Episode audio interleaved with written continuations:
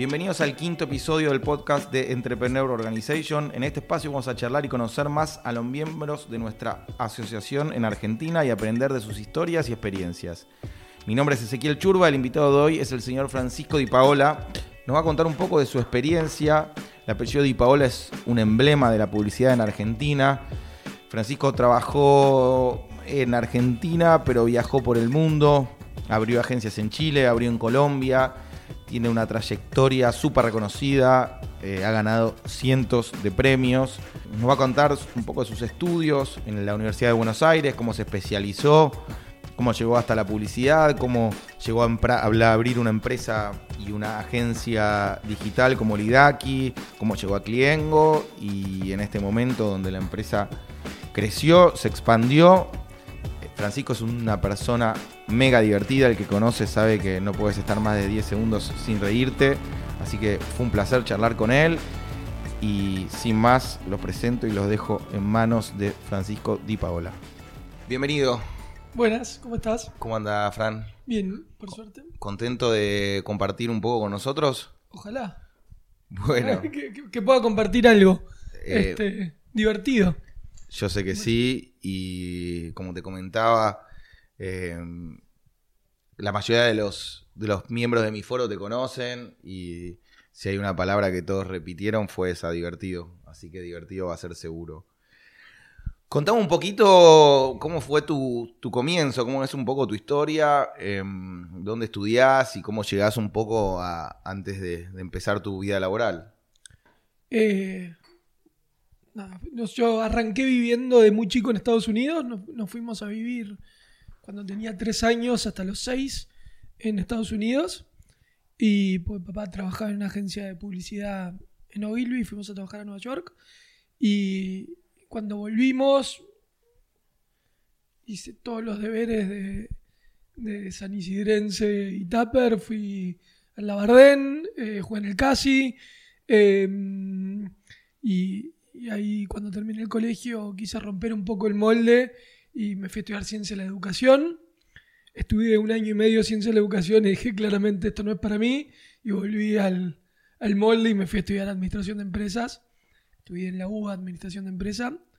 Este, que creo que fue una de las mejores decisiones que hice fue ir a la UBA a que me saque un poco de mi, de mi estructura y, y que, me, que me enseñe un poco cómo era la vida real. Pero teniendo un padre en el mundo de la publicidad, ¿sentías o tenías ganas de explorar por ese área? Sí, parece que una de las cosas, probablemente por ADN o historia o lo que sea, la creatividad y demás es algo que, que se nutrió en mi familia y se vivió y se respiró toda la vida. Yo te puedo hablar de comerciales de los 80 que no sé ni siquiera si los vi en la tele, pero te puedo hablar de los comerciales famosos comerciales de los 80 y, los hacían los amigos de papá o papá, este, que eran muchos menos. Entonces, un poco cuando me tocó estudiar y dije, bueno, quiero ver, trabajar eh, en publicidad y demás, me sentó papá y me dijo, eh, la creatividad y eso lo llevas, aprendelo trabajando, no hagas como yo, no estudies publicidad y estudia algo que te enseñe todo lo que nosotros no llevamos en la sangre. Entonces, me en administración o algo por el estilo, como, como para aprender de negocios, aprender. hoy es el día de hoy, que papá, en, un, en una presentación de balance, está mirando el teléfono, no le importa, no entiende nada. Este, siempre hizo lo que le divirtió. Y bueno, nada, eso. A vos o sea, te nutrió hacer esa mezcla de aprender licenciatura en administración, cómo manejar los negocios y sentías que ya tenías innato por, por, tu forma de ser y por tu gente la parte creativa. Claro, la verdad que eso fue, era como característica personal y además me empecé, empecé a trabajar en tercer año de la facultad, ya empecé a trabajar en agencias, entonces como que el proceso fue aprender de otras cosas y, y aprender trabajando. Me parece que además la publicidad se aprende trabajando. Y fue un acierto la Universidad de Buenos Aires, eh, te, gustó la carrera, te sentiste cómodo, ¿volverías a ir a una universidad pública o irías a una privada? Eh, sí, yo creo que, la decisión fue espectacular. A veces me, se me hizo eterna porque trabajé desde el primer día. eh, nunca me fue mal, pero ah, entre horarios y demás, la metí en, como en seis años, seis años y medio, seis años y medio, siete. Eh, capaz que hoy, en cuatro años en privada, terminar los 21 en vez de los 25 no estaría mal, pero, pero sí, no, en realidad, si lo tuviese que hacer, parece que la UBA te enseña mucho más cosas que, que lo que aprendes en, en el aula, este, y, y lo volvería a hacer. No, y aparte, de alguna manera, si tu decisión es trabajar, da menos culpa también cuando se hace más larga la carrera o te perdés momentos o tenés que otras prioridades. En la privada es caro también esa decisión. Cada, cada trimestre, cada materia que perdés es bastante caro. Y más en un momento de tu vida que no te sobra la plata. Sí. Sí, lo que pasa es que arrancaste recibido a los 20, 21. Mm. Yo también empecé a los 17. Si son hacer las de 4 a los 21, no, casi que necesitas trabajar. Yo siempre Pero- pensé que debería haber un año post secundaria que sea para experimentar, para pensar, para probar distintas carreras o lo que sea, porque entiendo que una gran mayoría de la gente que entra a estudiar a los 17 años se equivoca de carrera y la mayoría son tan tercos como para trabajar el resto de su vida hasta morirse de lo que no eligieron o de lo que lo eligieron con una mínima información.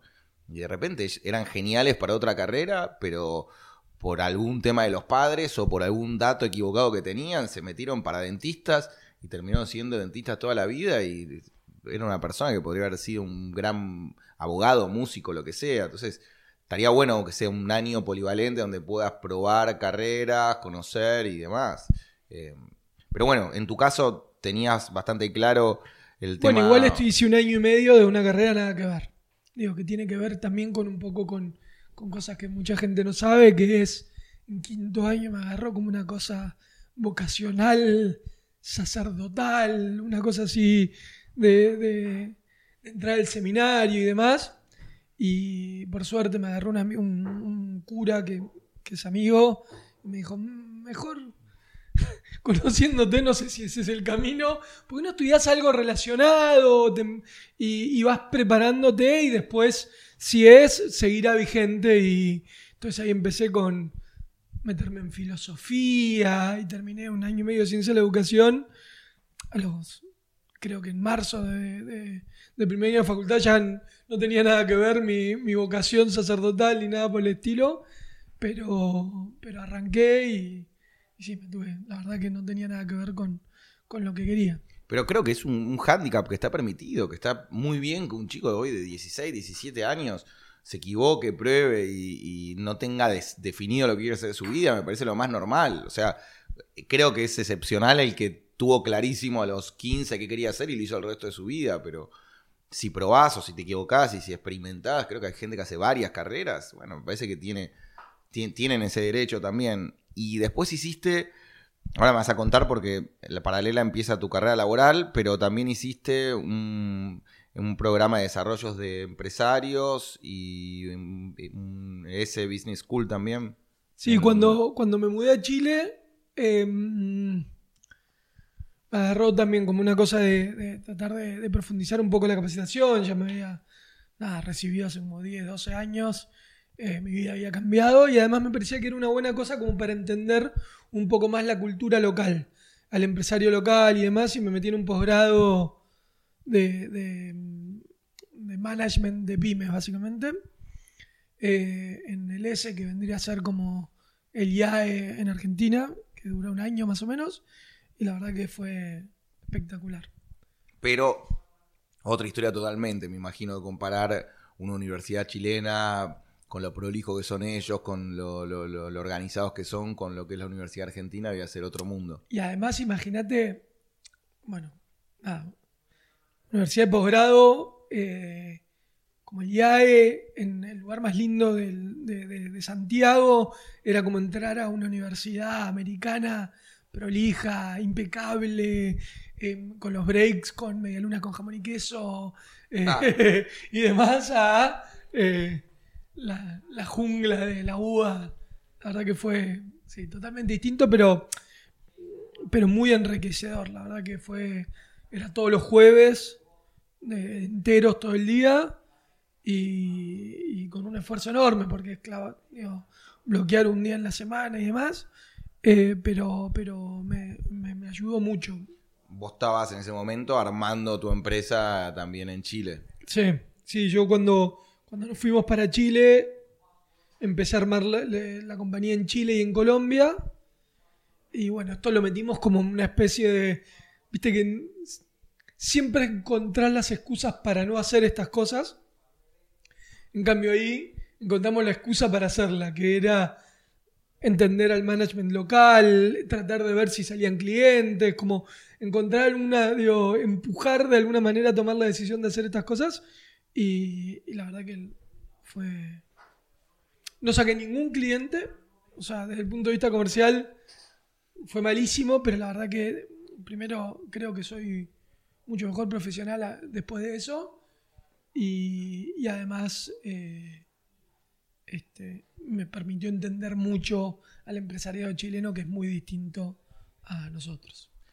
Eh, ahora en la reunión de presidentes de IO que hubo hace antes de fin de año acá en Buenos Aires, eh, yo charlaba con, con la mayoría y eh, gente grande. Y me decían, yo una vez por año hago un curso. Hago me voy a, a Inglaterra, a Estados Unidos, incluso creo que ah, en Chile hay cursos de IO, pero dicen, trato de todos los años meter un curso de IO y lo decían como, como algo más importante hasta que el foro. Decían como en los cursos lo que aprendo, la gente que conozco, los casos.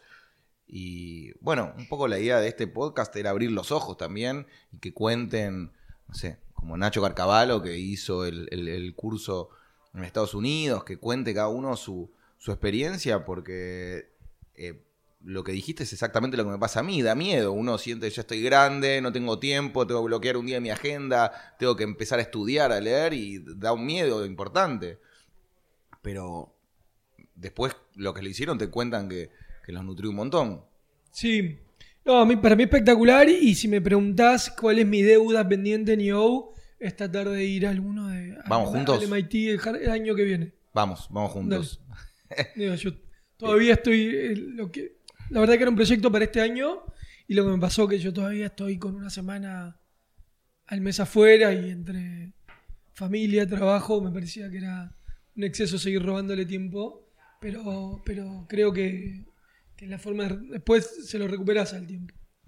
Hay que hacerlo. Vamos a averiguar y nos vamos a meter 100% en alguno de estos cursos. Y me decías que mientras estudiabas en la UBA, en tercer año, ya empezabas a hacer pasantías, eh, ya empezabas a interesarte por el mundo online, por la publicidad que venía con la influencia de tu padre. Contame un poco más. Sí, yo te- empecé, salí del colegio, empecé a trabajar de preceptor. en- yo vengo de una familia de emprendedores en general. Mamá tiene un colegio, eh, mi viejo tiene la agencia, así que empecé a trabajar en el colegio. Después, mi primer proyecto de emprendimiento fue cuando dejé la carrera de, de educación y, y me pareció que ya no tenía tanto sentido trabajar en, en el colegio. eh, armé un transporte escolar este, que me hizo rico en ese momento. Este, O sea, ganaba en, el- en los pesos dólares, ganaba como mil pesos, mil dólares en ese momento a los 18. Era el, el- el- el rico del grupo de amigos, donde era el que invitaba los tragos y demás por trabajar hora y media por día. detectaste una necesidad. O sea, Este- sabías, tenías por el lado de tu madre que eh, había... Estaba, en el colegio, colegio, digo, faltaba transporte. Y, y la gente no necesariamente le gustaba el transporte escolar del colectivo naranja. Y nada, con mi autito empecé a subir gente, tenía como 8 o 9 chicos de sala de 2 a- hasta secundaria, trabajaba hora y media. Y Vos manejando. Yo manejando. Sería eh, un, un pre-Uber, podríamos decirle. y, Eh, y ¿no? terminé, la verdad que, nada, cuando decidí empezar a trabajar, eh, que primero me fui a hacer una pasantía a España, una agencia en España, y, y después entré en Walter Thompson acá, pasé, Pará, después de entonces eh, dejás el Uber y te vas a España. me fui a España tres meses a hacer una pasantía a una, a una agencia, Y volví, empecé a trabajar en Walter Thompson, que es una agencia internacional muy grande acá. eh, a ganar eh, 150 pesos por mes. 20 Más- años tenías, calculamos. Y más o menos, ponele. Sí. Este, si me acuerdo, ganaba, ganaba 150 por mes. Mi jefe me, lo, me sacaba mi sueldo con un vale de almuerzo. Y lo pasaba. Este, pero yo pasé de 1000, 1100 pesos que ganaba a los 150. Este, así que de pasar de ser el rico del grupo a- al pobre a trabajar de, de 9 a 19 por, Pero visualizabas tu camino, sabías que lo que querías hacer en la vida estaba por ese lado. Sí, y además como de alguna manera, eh, en teoría mi camino no era por la empresa familiar. Este, así que había decidido hacer mi camino por afuera de, de- de la empresa familiar, porque mi hermano estaba ya metido en la agencia y demás, y, y- y mi camino era por otro lado. Así que... Y, y tu viejo de, de la publicidad más dura y a vos te interesaba algo más relacionado con, con la comunicación, con, no sé, con, con- con la parte online y todo lo que estaban haciendo En realidad la o- parte online no, no, no- prácticamente, o sea, eh, era muy incipiente. Pensá que estamos hablando, esto es el 2000. Mm. Sí, yo empecé a trabajar en Walter Thompson en el 2000, donde de hecho entro en el área para trabajar con las .com. Eh, y una locura, era, era- era muy divertido, este, donde las .com que no sabían ni cómo iban a generar un peso, contrataban a Walter Thompson, a McKinsey y, y a Allende Ibrea y, y- y- y- y tu cotización tenía más que ver con los proveedores que contratabas que con, con el modelo de negocio. Así que, y ahí descubrí un poco eh, lo que eran las .com y demás. Así que salí de, de- de Walter Thompson al año más o menos, año y, y medio, y me fui a una .com. ¿A cuál? Este, se llamaba dineronet.com.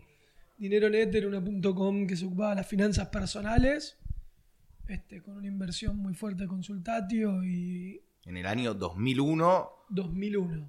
y, o sea, me imagino que transacciones online cero en ese momento, ni nada. O sea, dinero net era como una forma de, de generar la... la- la- Sí, era, era la, sinergia, la pero- contra de Patagon. Claro. Digo, eh, donde Patagon tenía más que ver con, con noticias de, de, de economía un poquito más eh, em- empresarial y nosotros, o- y, y- y nosotros como más personales y tratábamos de capacitar sobre el manejo de la plata y demás. O y- sea, algo más, digo, relacionado a la educación que a la práctica de, de algo con el dinero. Sí, después en, en- en- cuando se empezaron a caer y desarrollamos un- lo que sería una app ahora, una cosa así, que era para manejar tus finanzas personales. Por eso, eso me sorprende. que en el- Este que, mm, que era... Igual tenía, Microsoft tenía uno que llamaba Money en ese momento, y este era como nada, que ponías en qué gastabas y te permitía proyectar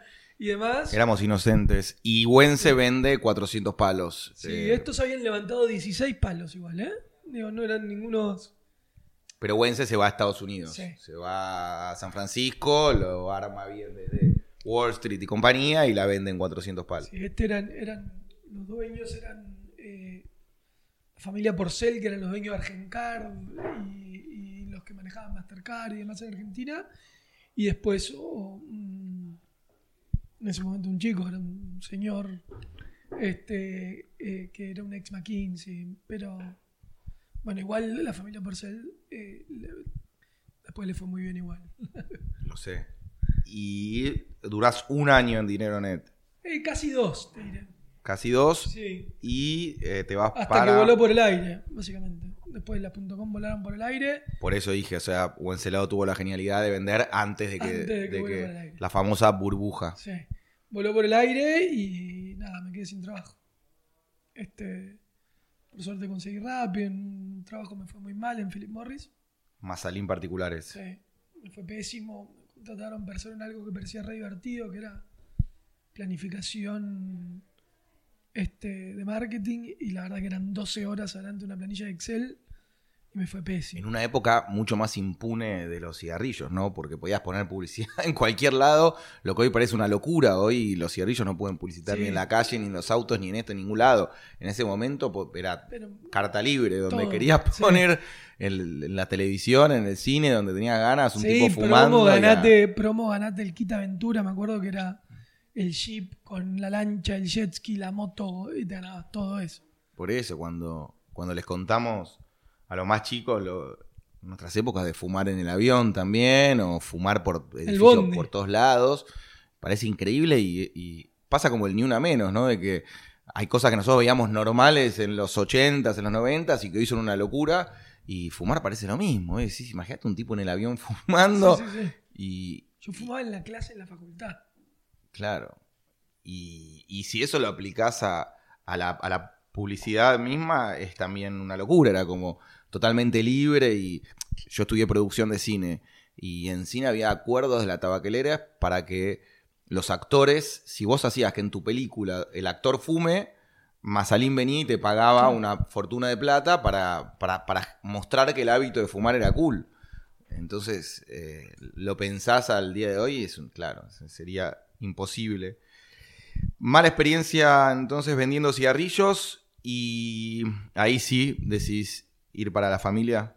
Sí, ahí un poco cuando en, todo este proceso, em, veníamos del 2001, ahí volando por el aire, de, haber sido 2002, 2003. Este, y mi hermano ya había salido de la agencia, y demás. Y, papá me pidió, me preguntó si quería ir a la agencia y bueno, y ahí fui. y arranqué de ejecutivo de cuentas. Tu viejo ya este, estaba más grande, empezaba. No, no, era tan grande, ¿eh? Digo, em, todavía estaba muy vigente. Este. estamos hablando hace muchos años. Este, 2003, esto ha sido. Este. Em, y, bueno, ya empezamos el proceso, primero, nada, como un empleado, empleado raso, donde dice toda la carrerita que hay que hacer. En... ¿Cuánta gente trabajaba en Dipagola en ese momento? En ese momento veníamos eh, de la crisis de ser casi 50, yo cuando entré éramos 11. Este, y... ¿Dónde estaban ubicados? Santa Fe y Uruguay. Y, bueno, nada, justo fue el, rebote, ¿no? Porque esto estoy hablando del 2003, salíamos, la Argentina empezaba a crecer. A, salir, sacar la cabeza al agua, por lo menos. Y, ahí empezamos y estuve, no como habrán sido 7, 8, 9 años siendo más empleado hasta que empezamos el proceso de sucesión, por decirlo de una manera, dentro de la, dentro de la empresa y vos tenías claro de que querías llevar a, a Di Paola para algo más relacionado con el marketing online y más relacionado con, lo que pasa en la publicidad hoy a nivel internacional, porque me imagino que tu padre venía algo mucho más duro. Sí, papá igual siempre fue eh, recontravisionario en ese sentido. Digo, cuando, cuando él abrió la agencia, que abrió como una agencia de marketing directo, era la primera. Digo, el primero que salía, él venía de la agencia de publicidad tradicional ahora parece antiguísimo hablar de marketing directo, pero en ese momento era recontra innovador, estamos hablando del 83, 84, y, y, te diré que el norte, el primer norte lo planteó él. Y empezamos en ese proceso, después quisimos profundizarlo y entonces lo trajimos a Andy Snikovsky, que, también es parte de IO, como para profundizar ese proceso y y creo que nos fue más o menos bien en, la digitalización. Y lo gracioso es que ahora en Dipaola estamos tratando de volver a nuestros inicios, como ah. volver al ADN, a la especialización del marketing directo. Y ya, o sea, hablar de digital, online, no tiene ningún sentido, sino eh, como hablar más de, lo relacional. Eh. Pero digo, el mes pasado, una de las revistas especializadas más importantes del mundo los nombra como una de, entre, las 10 agencias más importantes a nivel digital. Sí, eh, me parece que estás hablando de, de, Lidaki. Exacto. Em, nosotros después de todo esto, sí, no sé, la, la- a ver, Digo, desde la este transformación a digital nos fue bastante bien en ese proceso. Si están en el top 10. Em, y, y lo que hicimos hace unos años fue em, dividir en, en- Es una historia larga, pero digo, tuvimos varios proyectos, terminaron quedando dos, donde por un lado quedó Di Paola y por otro lado quedó Lidaki.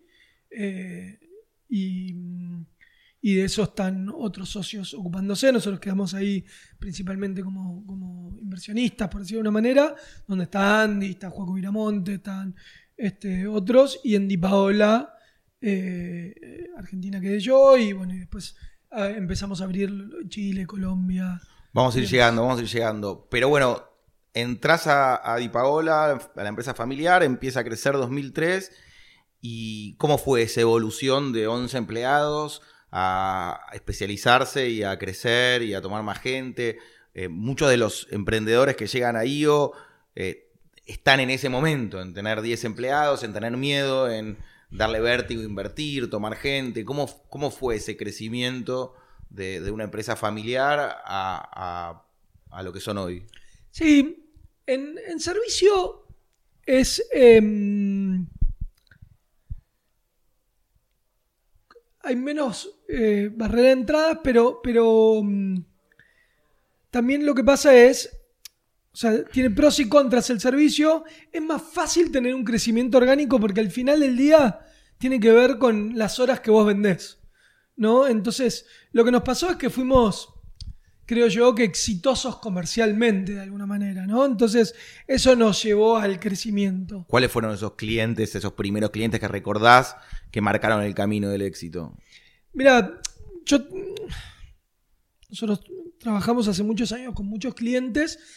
Como que en algún momento en, este proceso de transformación hay un hito personal, digo, no tiene que ver con la corporación, sino que eh, de alguna manera nosotros, nuestro principal cliente era Dell eh, Computers, y, y por junio,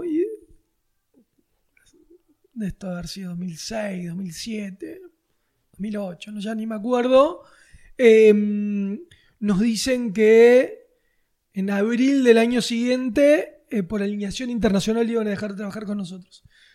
El 56% de la facturación de la agencia era de él.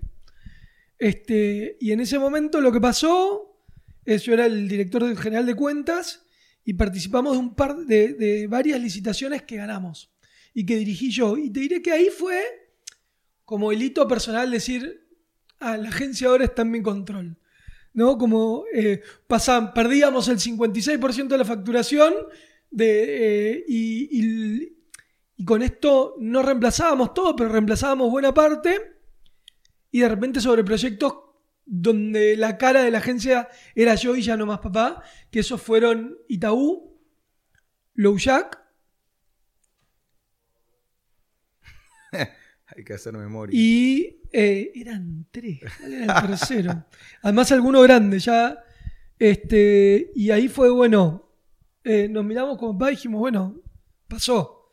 Como, este, Una, una prueba, fue una es, prueba. eh, ahora sos vos y yo te acompaño. Fue como, hasta ese momento era medio, era él y yo lo acompañaba y, y ahí mi papá pasó a tener un rol mucho más de, de board que, que operacional y, y ahí arrancó como un poco el, el- proceso.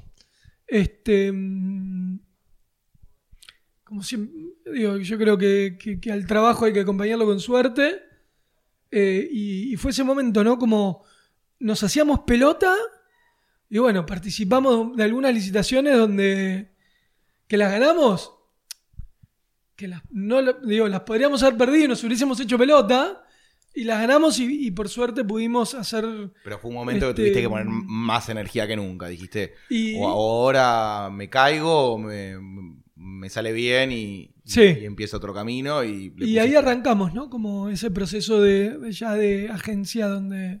Hace poco hicimos un asado en, en la agencia tuya y me sorprendió la cantidad de premios que tienen. O sea, hay una sala de espera que lo sé por, por buenas fuentes que ni siquiera están todos, pero había, que te diga, 100 premios distintos, desde los Leones de Cannes, me parece, hasta... Leones no, pero Bueno, el no resto sé, casi todos. Igual los publicistas nos premiamos mucho. Ah, ok. Digo, no, si yo me quedé mirando, creo que estuve media hora mirándonos y estábamos todos los, va, muchos de los miembros de IO y todos hacían fotos y digo, mirá la cantidad de, de- de premios que ganaron. Sí, a ver, los Sorprendente. publicistas nos premiamos mucho y nosotros siempre le pusimos foco a, que la- una parte de la diferenciación de la agencia sea por la creatividad.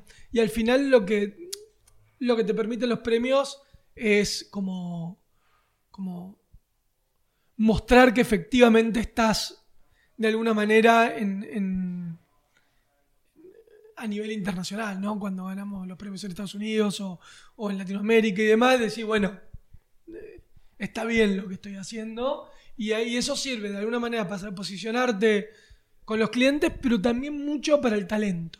¿Alguno de esos premios que estés orgulloso que digas, la verdad que, que ese premio significó porque fue una campaña que yo particularmente empujé, porque fue una idea mía, pues algo que, algún premio de, de- de los tantos que ganaron que digas, bueno, este sí me lo acuerdo bien. No, a ver, eh, desde, desde la cosa personal, intento que no. Que no. que, que parezca mucho. Que, sean, no que parezca, que sea mucho más de laburo en equipo. Hay algunos premios que son lindos, eh, especialmente, no sé. eh, hay uno de, un- de una campaña en Chile que, que una fundación para ciegos nos pidió que hagamos una, mm, una campaña de recaudación de fondos y, y en el mismo trabajo de, de brifeo y demás, lo que hicimos en vez de hacer una campaña para, para conseguir que los ciegos eh, les den trabajo, eh, salió la idea en ese, en ese mismo proceso de em, hacer una cadena de, de- de casa de masajes atendida por ciegos. Entonces, la verdad que empezar en, en un proceso, en una campaña publicitaria y terminar haciendo un negocio donde todos los empleados eran ciegos y demás, eh, fue como súper gratificante, ¿no? Y, y- y- pasar de, en general, uno trabaja para las ONGs eh, ad honorem y, muchas veces para, para hacer cosas creativas y de repente ver una cosa que se tangibiliza en un negocio, que había gente empleada eh, y, me pasó después ir a vivir a Chile y de repente pasar y decir, puta, mirá, ahí estaba Zen. Digo, encontrar como los locales de- eh, eso me parece que es como las campañas lindas y después, nada, son ideas que por ahí son re lindas y, La gente no lo sabe, pero es verdad, los, los CEOs son muy buenos masajistas. Y bueno, todo lo que tenga que ver con, con, con, con las otras este, sensaciones que, que lo tienen muy desarrollado. Entonces, nosotros veníamos trabajando con esta fundación, ayudándolos a que los ciegos consigan eh, laburo en, en bodegas, a que laburen en distintos lugares. Y bueno, esto era conseguir que en los spas los contraten. Y dijimos, bueno, hagamos nuestro propio spa. De estos 15 años en Di Paola, ¿qué, qué otros campañas o proyectos crees que la gente puede conocer o se puede acordar y no saber que estaban ustedes atrás? Nosotros hacemos lo, que, lo, lo menos glamuroso la publicidad. Bueno, ahora eh, no sé si tanto, pero eh, que tiene que ver con lo digital, tiene que ver con, eh, con los programas de fidelización. Pero por eso, eh, esas huellas, digo, que nosotros, eh, sin saber que venían de parte de ustedes, pero las hayamos visto, digo, o percibido. aunque sea- Bueno, te diré que más temas de marcas que hemos, digo, Perfecto. porque no es que yo te digo el comercial de eh, tal que viste en la tele, Mm. Eso, se lo deja- el glamour se lo dejamos a, a las grandes agencias que ahora no tienen mucho negocio, pero, pero, tienen pero todavía tienen glamour. Este, no, la verdad que por suerte, en general hemos trabajado para, para grandes compañías, desde Quilmes, American Express, eh, de consumo masivo un montón, de servicio. eh, nuestro principal cliente actualmente es Visa, este, eh, Cablevisión y Fibertel, todo lo que ah, somos tristemente eh, conocidos por todas las campañas para recuperación de bajas, este, o, o para que no te para que no te des de baja. Perfecto. eh, Ya sabemos entonces, si algún miembro no quiere que lo llamen más, te tiene que mandar un WhatsApp a vos para, que, lo, no- para no- que lo saques del listado. No llamado, pero sí que no quiera recibir más email, que no Todo quiera. eso. Y entonces, ¿en qué momento te das cuenta o decidís también de que Di Paola necesita esta segunda pata de Cliengo, de Lidaki y demás? O sea, vos, vos empezás a sentirlo como un- una necesidad de mercado y, lo ampliás. ¿Por qué no? ¿Por qué se forma otra empresa? ¿Por qué no, no, no, no, no es una parte de Di Paola? Sí, un poco cuando, cuando entró Andy com- como socio a la agencia, eh, empezamos a desarrollar la parte de performance, que tiene que ver con ayudar a las compañías a manejar Google y Facebook básicamente como medio. Y nos encontramos que los procesos internos de creación, de creatividad y demás, muchas veces eh, eran contraproducentes a los temas de performance, ¿no? Donde eh, había que trabajar, ejecutar, eh, probar y demás. Entonces empezamos a trabajar en procesos diferentes hasta que en algún momento dijimos, tiene todo el sentido del mundo hacer un spin-off. En paralelo,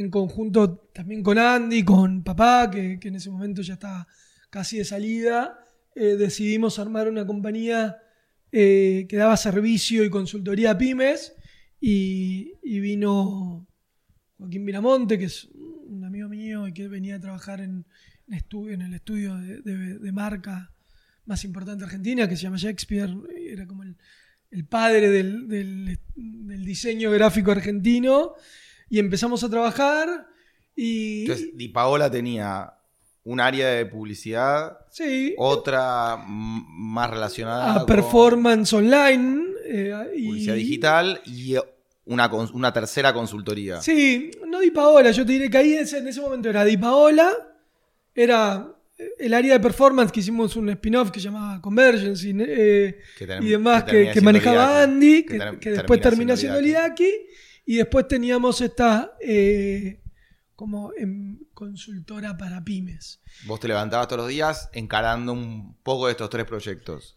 Sí, con foco en Di Paola. Yo siempre tuve foco en Di Paola, Andy tenía foco en, en- en lo que hoy es Lidaki y Joaco tenía en, en foco en alguien que se llamaba... ¿Y cuánta gente sumaban en ese momento entre, las, entre todo aproximadamente? y habremos sido 50 en, en Argentina.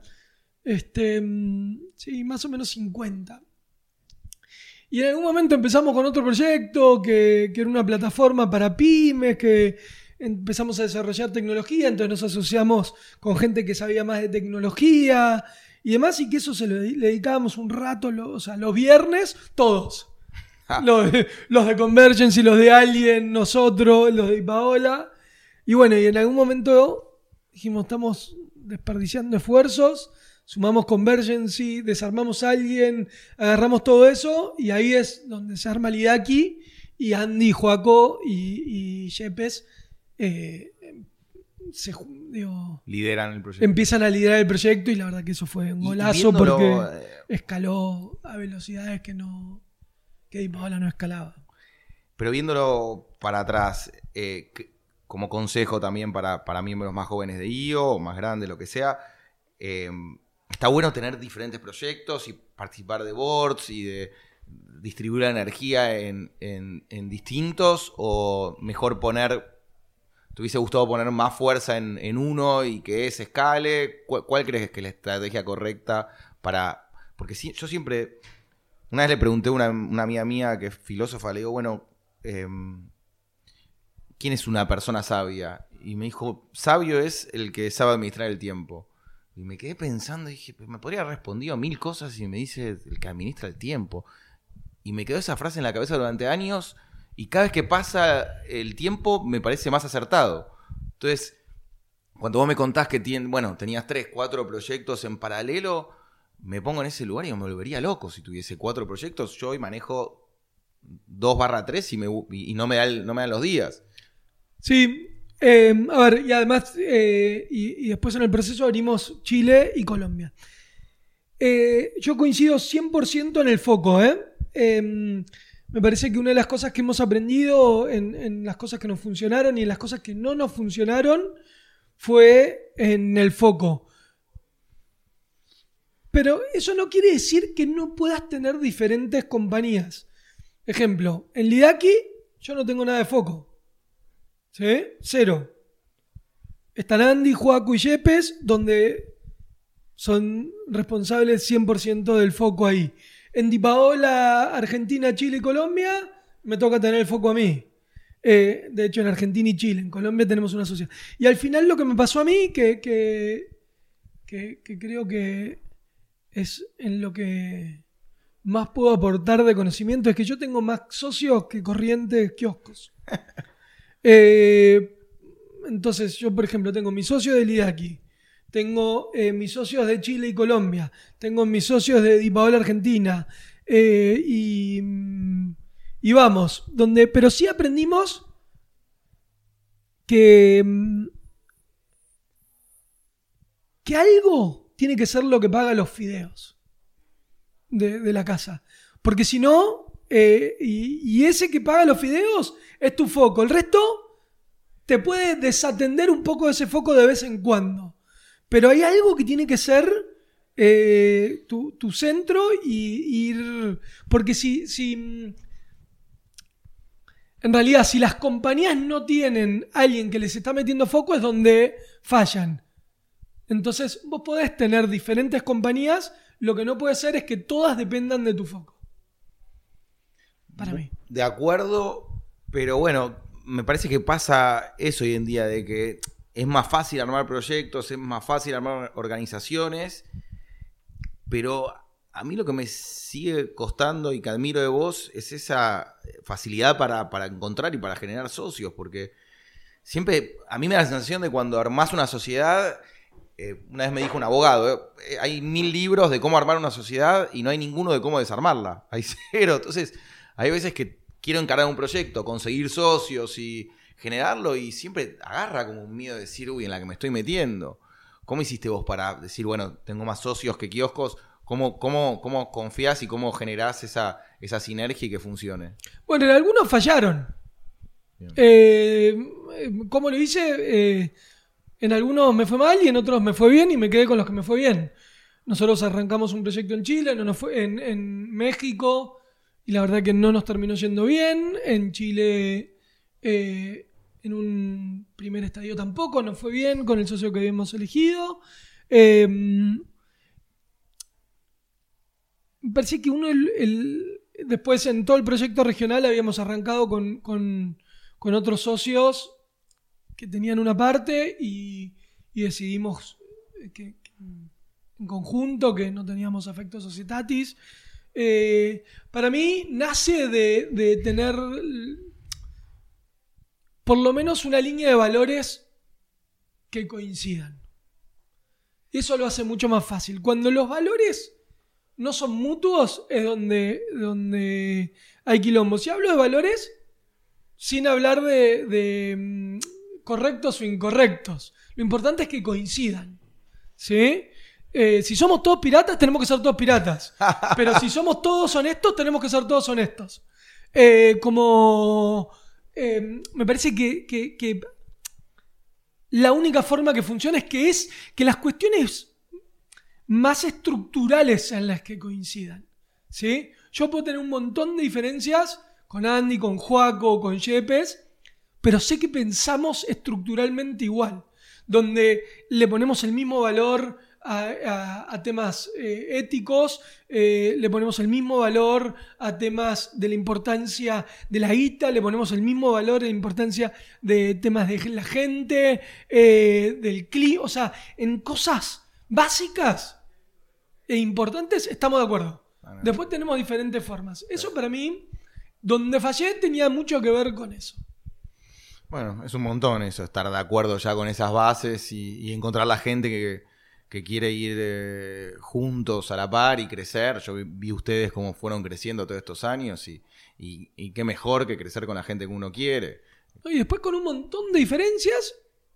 Y bueno, eh, digo, al que le toca no estar con el foco, acompaña en general en esas diferencias. Nombraste algo muy por arriba que a mí me interesa un montón, que es el tema Chile eh, y Colombia, ¿cierto? Sí. Eh, y también me nombraste que cuando abriste Chile te, te fuiste a vivir ahí, te instalaste con tu familia. Sí, nosotros arrancamos el proyecto de expansión regional muy distinto a donde estamos hoy. Eh, inicialmente, eh, ¿En qué año? 2002 eh, fue la apertura de Chile y México 2006. Y esos proyectos los arrancamos donde nosotros teníamos una participación mayoritaria con socios locales y donde nosotros le dábamos cierto apoyo. O sea, ustedes iban, llevaban el know-how, ponían dinero, armaban la estructura y en el y caso de Chile teníamos un socio local en, en- en los dos, donde después tenían que empezar a, a navegar solos. ¿sí? Y eso no nos funcionó. No sé si por los socios, por la estructura, por cómo lo hicimos. Entonces un poco cuando ya habíamos desarmado México, cuando decidimos que teníamos que volver a, atacar el crecimiento regional, un poco el planteo es, fue bueno, ¿qué hacemos? Digo, ¿volvemos a hacer lo que ya nos salió mal o cambiamos drásticamente el modelo y- y probamos otra forma de hacerlo? Y, y bueno, decidimos cambiarlo drásticamente Instalarte vos. y ahí yo agarré a mi familia y nos fuimos, 2014 nos fuimos ¿Cómo, para cómo- Chile. cómo se formaba tu familia en ese momento? Tenía ya los tres chicos, mi mujer y los tres chicos. ¿Qué edad, te- qué edad tenían? Eh, Joaco tenía seis y Benja tenía... Cumplió dos el primer mes que llegamos a Chile. O sea, tenían que buscar escuelas, casa, era, no, no, era un, Sí, sí, sí. una... Sí. porque digo, a veces nos pasa a los emprendedores que nos da fiaca y la mayoría de, de los jóvenes están solos. Entonces digo, vos con familia y convenciendo a tu Sí. esposo y demás, fuiste y te instalaste, persiguiendo el sueño de, de que Di Paola Chile funcione. Exacto, ahí, ahí importante, eh, me parece que el, el proceso fue, y de vuelta tiene que ver con socios y decidir no hacer solo algunas cosas, que fue, eh, nada, yo estaba eh, charlando con, con mi competencia de acá, que estaban en Chile y también les estaba yendo mal, y qué dolor de cabeza, esto de viajar todo el tiempo, él, él- viajaba todos los meses eh, un buen tiempo y, qué difícil y demás. Y dijimos, bueno, hagamos algo juntos, compartamos oficina eh, y demás, hasta que dijimos, bueno, asociémonos. Y dije, bueno, yo me voy, un almuerzo. Un segundo, dijimos, "Pero además típica esas conversaciones, hagamos algo juntos y que después no pasa nada. Dijimos, bueno, para que, no, pa- para que pase algo, almorcemos el jueves que viene y traigamos ideas. Y cada uno fue con un listadito de ideas anotadas. Y una de esas ideas era, yo me voy. No, apareció en el medio de la reunión. Ok. Y dije, paren, yo lo que no quería era ir a una startup a, a decir, bueno, eh, voy con una mano atrás y una mano Pero, adelante. año 2002 me dijiste. No, no, esto ya era 2000, o sea, después, 2012 y 2006 no fue mal, 2014 fue todo esto. Ah, perfecto. 2014. Y yo un poco lo que le dije es, si a mí me pagan eh, mi estilo de vida, yo me voy. Digo, lo que no voy es un startup en un garage a ver qué onda. Dije, hagamos un plan, cuánto nos cuesta eh, un año y medio de vida allá, eh, garanticemos que yo tengo un año y medio de vida con el mismo nivel que tengo acá, averigué cuánto costaba, y eso fue en diciembre 2013. En marzo le compramos la participación a mi socio, eh, terminé de negociar y en, Ya instalado allá. en mayo ya me instalé una semana y una semana y en junio mudé a la familia. Este, estuvo divertido, la verdad que ¿Cuánto fue- tiempo estuvieron en Chile? Y cuatro años. ¿Hiciste amigos? ¿Hiciste...? Un montón de amigos, espectacular. Este, una experiencia eh, recomendado para eh, viewers y emprendedores distintos que Es- quieran irse a Chile, porque hay un preconcepto de que Chile es aburrido, de que se- no sé, hay como un montón de... Bueno, probablemente para vos sea un embole. no en ¿Sí? particular, pero en general. Digo, sos soltero, te gusta la joda. Eh, como algunos que conozco, o a vos que eh, eh, estás sin familia. Sí, no, es no es Chile el lugar y más demás, divertido. no es Chile. Andate a Barcelona. Este, claro, andate a Miami o Barcelona. Este, pero si tenés familia, te gustan eh, el, el aire libre, los deportes y demás, Funciona. eh, es, es Suiza. y a nivel negocios hay un respeto y un... Es un mercado chico, ¿sí? Pero muy prolijo. Eh, y entonces es como. Es más fácil. Tenés que trabajar en lo que haces y no en los quilombos. ¿Viste? ¿Necesitas plata? El banco te la da. Llamas al banco y te la dan al día siguiente. O sea, no sé. eh, eh, Pedís un crédito a cinco años, lo pagás con una tasa un- fija sin preocuparte por la inflación, por el dólar o por cualquier otra cosa. ¿No tenés para pagar los sueldos? Llamas al banco y le decís, necesito 30 mil dólares. Bueno, acá tenés. Págamelo en 24 cuotas de eh, Sí, con una tasa de interés. lógica. 6% anual. Y al día siguiente tenés la plata en tu, en tu cuenta. O sea, eh, Sí mismo, si un proveedor no te quiere, un cliente no te quiere pagar, el modo de reclamo es mucho más rápido, más ágil, o sea, te, hay, hay como... viste, el proceso es más todo se hace más fácil. Entonces, nada, lo que me pasó es que me encontré de repente trabajando 10 horas en comunicación y en new business, no en de dónde saco la plata para pagar los sueldos, de el cash flow, de eh, los quilombos sindicales, de Yo tengo un cliente importante en, en Chile y hace poco estaba en, en un local comprando y me sorprendió que el que estaba delante mío pagó con un cheque. Y Claro. era una cuenta, había comprado que tenía un jean y un par de medias. Y el cajero le dice, bueno, son 1500. Y el pie saca y le hace un cheque. Y digo, qué impensado sería en Argentina que alguien venga a mi local o, o que esté, no sé, acá en Sara pagando con un, con un cheque. Y ahí es como lo más normal. Y cuando consulté con mis socios ahí, le digo, pero ¿cómo puede ser esto? Y me dice, claro, me dice, acá el, el nombre y, y cumplir con, con la cuenta es tan importante como Estados Unidos. Si vos no cumplís y te rebotan los cheques, el un cheque problema- rebotado es un quilombo que no querés tener. O sea, en Chile. No.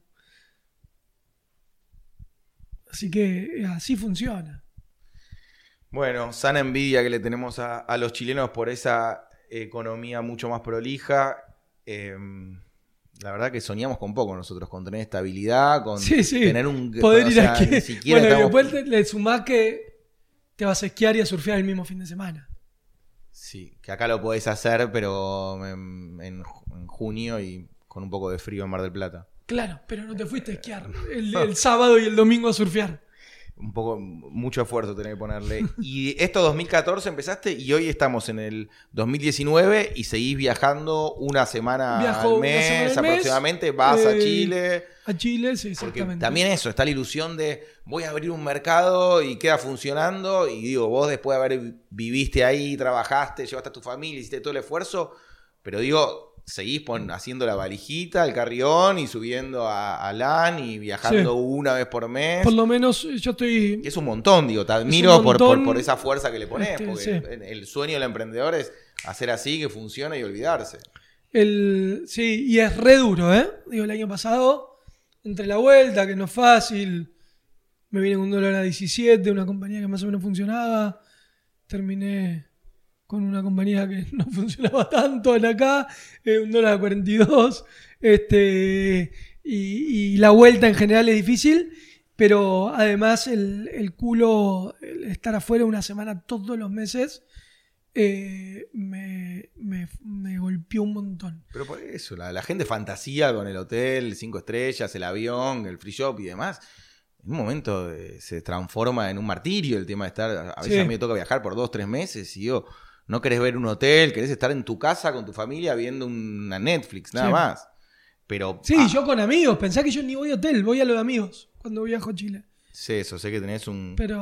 un grupo, sé que tenés un, un abogado también muy cercano también ahí, que es muy No, amigo. Muy amigo, sí. Sí, y nada, bueno, ha- habla bien de vos, eh, ese, ese esfuerzo de, de seguir subiéndote al avión y, y ir y trabajar.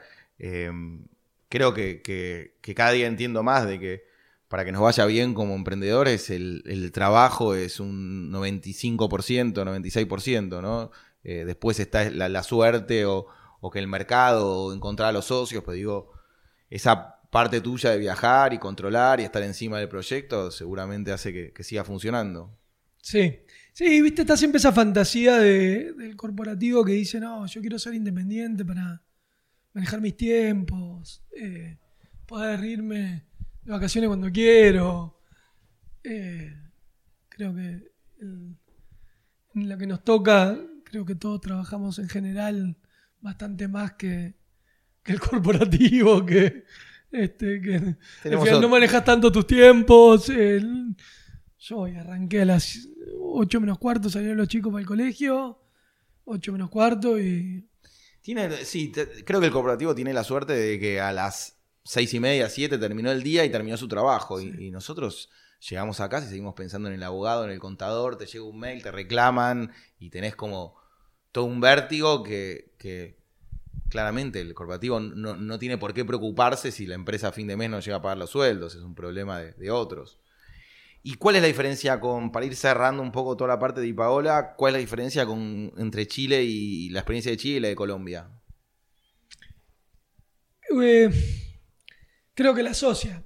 Eh, ten- lo que hicimos en, en- en el proceso de expansión y, y para que funcione esto de las sociedades y nosotros además agregarle valor a los socios, lo que hicimos fue en los proyectos regionales en, en- de Dipaola, lo que estamos haciendo es los socios somos socios de todo. ¿Sí? Entonces, somos socios en Chile y en Colombia, pero somos todos en partes iguales. Mm.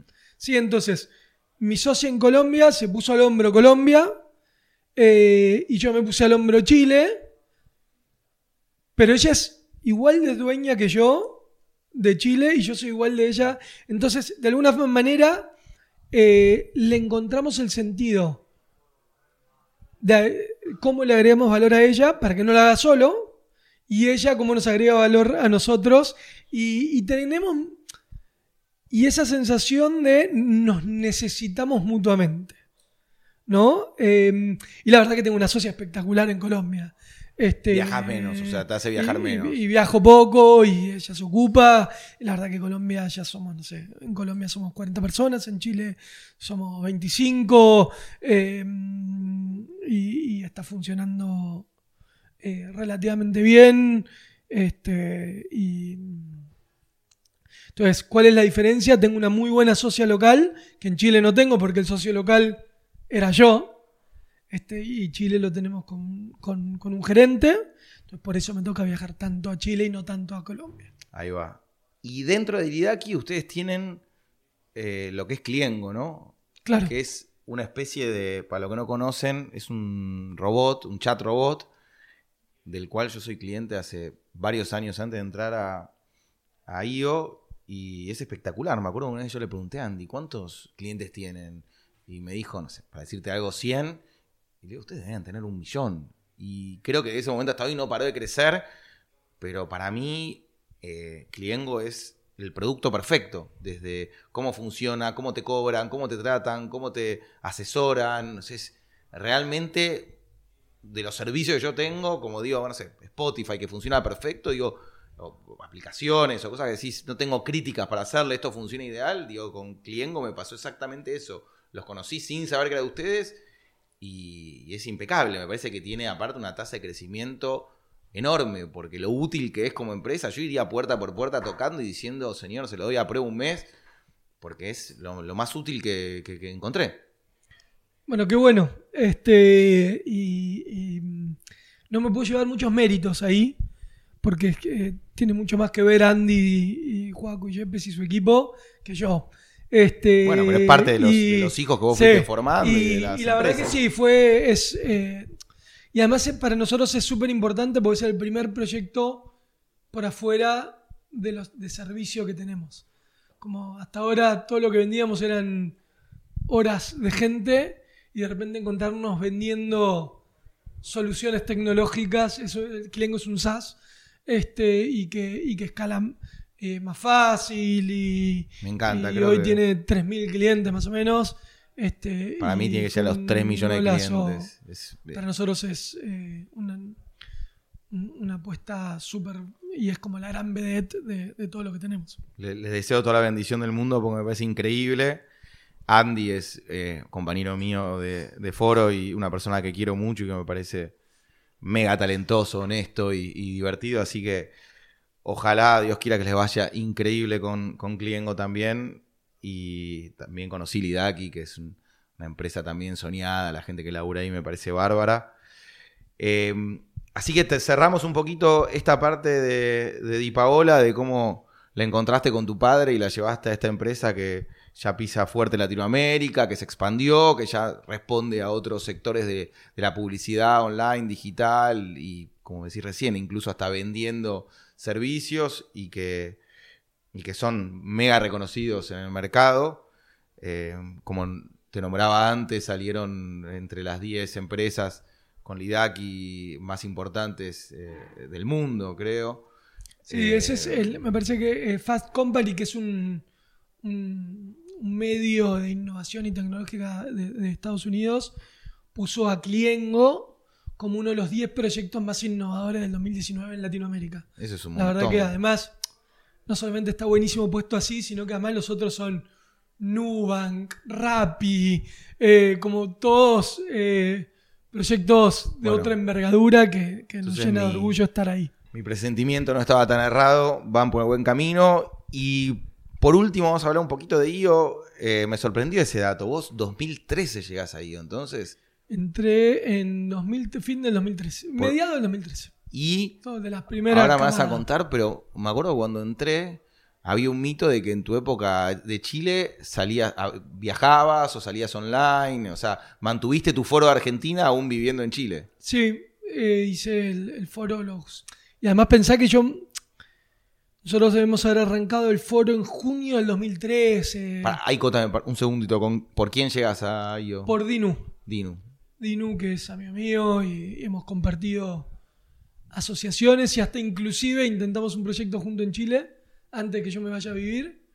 Este, él te invita. Él me invitó.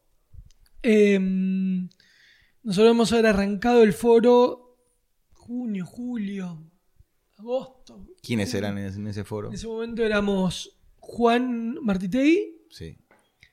Nacho Carcavalo, que vino, en realidad él tenía otro foro, pero vino a acompañarnos para arrancarlo.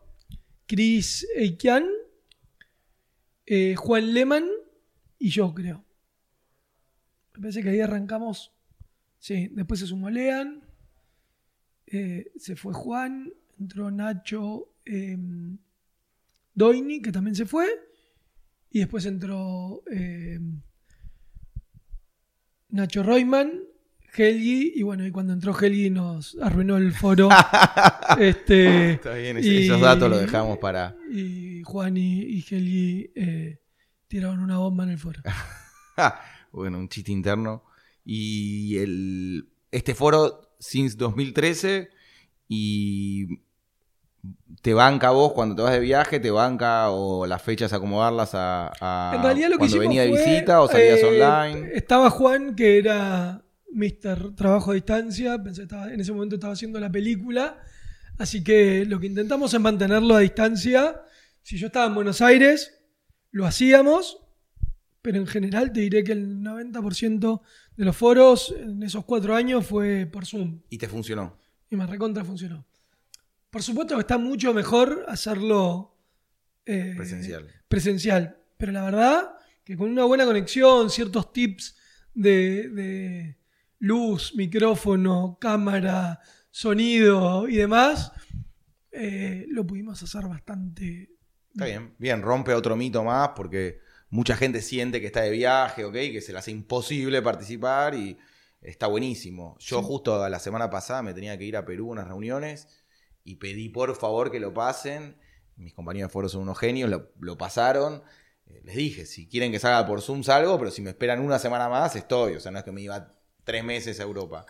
Y la verdad es que a mí me gusta estar, me gusta sentir eh, el, calor del foro, pero, pero está bueno saber que si, si no podés, creo que Nacho Carcavalo que nombramos antes también estuvo de viaje por el mundo y sigue, lo sigue vía el foro. Sí.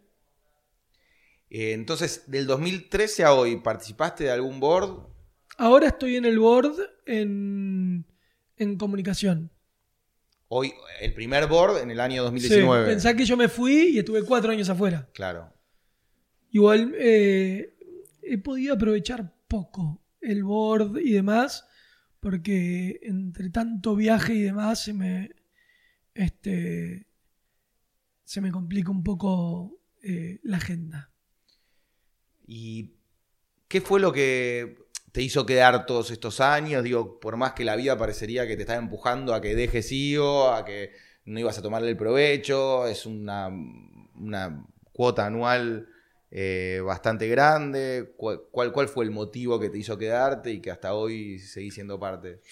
No, yo le encontré mucho valor, eh, por supuesto, a mi foro, que fue principalmente lo, lo que, mm, lo que más sucede de IO, porque pensá que a distancia toda la, toda la parte de networking, eh, de, de laburo con otros foros, de capacitación, No lo podías hacer. casi no lo usé, así No que... existía IO Chile tampoco. Y lo in- se intentó, eh, pero la verdad que el chileno no, no es muy permeable a este tipo de actividad. Este, mm, Ahora sí, está como cambiando, ¿no? chileno es como hablar con mi abuela, en general, la cultura chilena. Es- y lo- se lo digo a mis amigos, tengo un Sí. montón de amigos, pero son como cerrados, son, Tuvimos más años de dictadura. somos- son más un- clasistas, más cerrados, entonces Un efecto Pinochet más, Este, más fuerte. Sí, sí, son súper verticalistas, pero son más. Yo te diré que mm, eh, eso, pero lo que tienen es que son más cerrados para arriba, para abajo. El judío eh, es cerradísimo. El armenio es cerradísimo. El católico es cerradísimo. El, digo, y así. eh, Para donde mires son cerrados. Como eh, el- el, Entre ellos. entre ellos, para arriba, para abajo, para el costado, para. eh, son todos cerrados. Te, te cuesta. Entonces tienen poco esta cosa de, de, mm, la organización, de compartir. En, en- en- son como muy aspiracionales. Entonces, por ahí, si se te mete alguien muy, muy aspiracional, se meten. Pero, pero, pero son, son difíciles. ¿Vas a viajar al GLC ahora en Oriente? No. Mi- mi- lamentablemente me tocó estar en el board cuando estoy sobrevendido de, de- viajes. Entonces no pude ir ni a Lima, ni, ni a Chicago. Eh, en este ni me creo que ya ni me tocaría porque es el board entrante el que le toca al que viene. Pero no pude ir a, no, a Chicago, no, a Toronto. No, no pude ir a Toronto, no pude ir a Lima. Lamentablemente me perdí todas. Fran, me encantó hablar con vos. Creo que sos un referente. Eh, cuando pregunté en mi mesa a quién me podía contar algo, todos tenían anécdotas divertidas con vos. Eh, he participado en asados y cenas y sos un cago de risa. Y, y está buenísimo. No creo, exageres. que, creo que es importantísimo tener gente como vos en IO que, que sean referentes y que tengas tanto para contar de publicidad y de tu camino. Ojalá los que escuchen el, el podcast y tengan ganas de sentarse, te escriban, porque la idea es acá tirar unas, unas primeras líneas, pero claramente los que entienden de estos temas y quieren especializarse y consultar y, y tener consejos aún más detallados, te contacten. Eh, espero que te hayas sentido cómodo y hasta la próxima entonces. Sí, bueno, bueno, nada, agrade- agradecerte desde comunicación. Este, la verdad que es, un- es espectacular que te hayas montado este proyecto para hacerlo vos. Me hinchaste las bolas.